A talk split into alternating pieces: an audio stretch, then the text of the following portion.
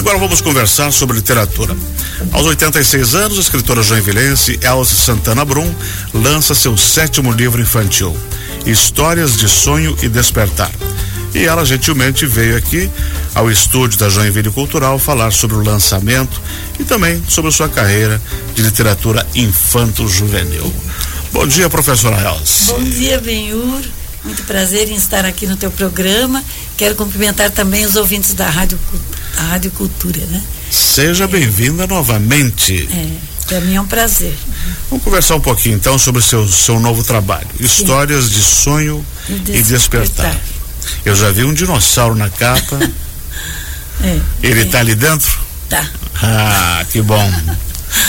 Como é que foi a inspiração desse livro e o que, que os pequenos e grandes leitores vão encontrar? Olha, eles vão encontrar cinco histórias, né? Inclusive a do dinossauro, vão encontrar, vão encontrar a história do palhaço, de dois palhaços, vão encontrar a história também de um peixe, um peixe diferente de todos os outros peixes. Né? Na minha história, nas minhas histórias, bem, tudo todos os bichos falam, porque eu levo a, a, entrego no reino da fantasia, né? Porque a uhum. criança ela gosta muito de história e dizer o que está acontecendo no dia a dia dela que ela está vendo, talvez não não traga tanto interesse, mas levando para o mundo da fantasia, para o maravilhoso, a criança se eh, sente prazer de ouvir e se distrai e gosta também. Né? É, tem o dinossauro capoeirão. É, Essa figura aqui já é um personagem que chama atenção, porque é. todo mundo gosta, né? Tem um peixe, o sonho de um velho peixe, possivelmente com seus ensinamentos, é. que a gente vai, vai ver é, com mais detalhes para quem, quem prestigiar a obra. Quem canta seus males espanta, é um espantalho, bonito espantalho. É, e, porque assim, ó, a, a criança. E o Jujuba ah, o picolé. Sim, o Jujuba e o picolé. Jujuba, eles são dois palhaços muito engraçados, né? Que eu trago assim desde a infância, a, o palhaço na minha memória, porque uma vez o papai me levou, mais vezes, mas me levou um dia no, no circo e dois palhaços entraram, né?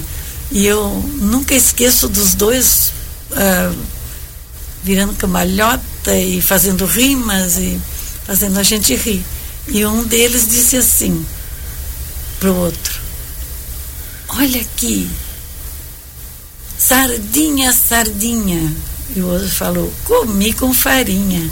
Isso eu ouvi no circo quando eu era criança e eu trouxe para dentro da minha história. Sim, porque eu achei muito engraçado. E eu sei que a criançada também vai gostar. Eles fazem muitas, muitas brincadeiras muitas rimas né, com as crianças. Vamos conversar um pouquinho sobre o título, Histórias de Sonho e Despertar. Por que esse título para o seu livro? Porque, primeiro que tem história de sonho, sobre uhum. sonho, né? E, e também assim, o sonho é uma coisa que a gente tem dentro da gente para quando quer realizar alguma coisa. Primeiro a gente sonha, depois a gente realiza aquilo que sonhou, procura realizar, né? E despertar, porque desperta também a criança para leitura. E também quem, quem sai de um sonho desperta, né? Mas o mais importante aqui é o despertar para a leitura, para o prazer de, de, de, ter conhecimento, uma visão diferente de mundo, né? Uh, inclusive o mundo da fantasia, né? Porque é no reino da fantasia que o homem tece a realidade que deseja, uhum. que nós uhum. tecemos a nossa realidade. Né?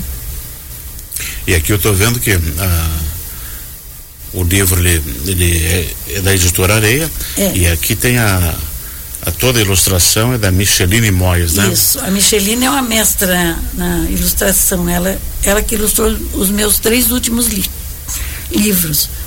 E eu sempre peço para o Jura Ruda, né, que é o editor, uhum. que é meu amigo também, participa comigo na Academia de Letras, e eles trabalham muito bem, eles fazem é, com muito esmero os livros que a gente entrega para. Essa é a sua terceira obra pela editora Areia, Areia, e a sétima da sua carreira. A sétima da né? minha carreira. E o que, que vem pela frente? Agora eu ainda tenho muitas histórias, né? Já tem bastante coisa ainda no Tem, repertório? Tenho muitas histórias e daqui a um tempinho eu vou lançar mais uma coletânea, porque lançar de pouquinho em pouquinho sai muito caro, né? É. Então, numa coletânea a gente já faz diferente, como foi feito no Cricró, que tem 26 histórias, tem menos ilustrações, mas eu vou ah, registrando as minhas histórias em livro, porque muitas delas saíram em jornal, no, jor- no jornal, né? Isso. Mas o jornal já terminou, já ninguém mais lê e o livro vai ficar. Vai ficar. E porque a gente tem ainda bibliotecas, como a Certo. Rolf Colim, onde a senhora vai estar lá sábado de manhã, Sábado das 9 às 12. das 9 às 12. Certo, a gente vai estar lá lançando o livro, recebendo as- os convidados e nós temos uma contação de histórias, né, de uma professora, inclusive, que foi minha aluna na esco- lá na Escola João Costa. E ela agora vai contar a história no lançamento de um dos meus livros e a história, a história do livro, também uma história do livro. Pois é, a senhora na sua carreira sempre teve esse esse contato com as crianças, né? É, além de trazer as suas imagens, como falou do, do circo que foi com seu pai, que gravou a frase lá do, É. do palhaço do circo. E, e como é que é a receptividade quando a senhora vai trabalhar com as crianças, levar o livro, autógrafo, contação? Dá para receber a energia deles? Dá, porque eh, eles gostam, né? A criança gosta de história. E isso até coloco dentro da história, a criança falando. Nós gostamos de todas as boas histórias. E daí minha, as minhas histórias, elas têm muita fantasia, né? Ensina bastante coisa para as crianças sem dizer que estou ensinando, né? Porque numa história, se você, se um bichinho diz alguma coisa para a criança, ela aceita. Se nós falarmos para a criança, para ela é um sermão. Né? Às vezes ela não aceita. Mas os bichinhos falando, ela aceita. E assim sempre foi, desde o do Miguelito, Desde o Miguelito. O Miguelito é interessante, né? Porque o Miguelito Pirulito foi o meu primeiro livro que ganhei no concurso, né? Da Histórias para a Infância Catarinense. e lá se foi 41 anos, né? É, aí eu me animei a mandar para uma editora e, e consegui. Aí depois veio o Cricró, Veio Cricró, depois veio Retetel, depois veio Serelepe, que é a história da pipa. E Retetel esses é um livros sapinho estão no vergonha, Cricró, né? né? Esses livros estão esgotados. É, esse Retetel é muito sem vergonha, esse sapinho. é, é, o Retetel é, mas ele, ele também ah, realizou alguma coisa que, porque ele dizia assim, mas o meu primo, existe a história do primo dele que foi à festa no céu, um, um, um sapo que foi à festa no céu, e lá o, eles vão no violão do urubu, né? Que vai para a festa, é o tocador na festa. E na volta o urubu vê, sente o peso e vê, e joga lá de cima e ele morre. Então o Retetel disse, eu vou pro céu, mas eu não vou morrer no caminho. Aí ele. Isso é do livro do Cricró. E um, dois, três, era uma vez. É. Um, dois, três era uma vez, também tem cinco histórias. É, tem história de um caroço de pêssego, tem história de dois meninos que vão procurar um tesouro, e assim vai. Tudo sempre no reino da fantasia. Mas a senhora se aventurou também na poesia, né? Com Hóspedes do Coração. Sim, eu tenho um livro publicado pela revista Ilha, do Luiz Carlos Amorim, com vários poemas. E há muitos deles infantis também. Eu, faço, eu gosto mais de fazer também poema infantil. E desde 2016 na Academia Joinvilense de Letras. Certo. É algo que é gratificante também, Para né? mim é muito gratificante, porque lá eu também tenho contato com escritores de peso, né, aqui de Joinville.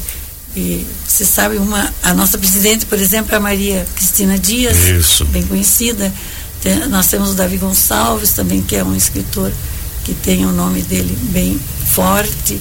E muitos outros, se eu começar a citar, eu tem 33, então não vai dar para falar todos. É, bastante, bastante, bastante. Mas que bom. Então, sábado, a partir de. Às nove horas. Nove a gente faz a abertura, né? Tem a contação. E nós vamos ter duas meninas tocando flauta também. E a história é bem interessante. É a que encanta, os males espanta, pela professora Ângela Maria Borges, que foi minha aluna lá no João Costa. E hoje ela é professora lá no, na Escola Municipal Castelo Branco, no Boa Vista. Aí quem quiser ir lá prestigiar, é só certo. chegar, não tem problema. Não tem Compra problema. o livro a 30 reais, é. que a escritura vai estar lá para autografar. Aí eu estou lá pronta para autografar e vai ter uma cesta de pirulito lá para a criançada.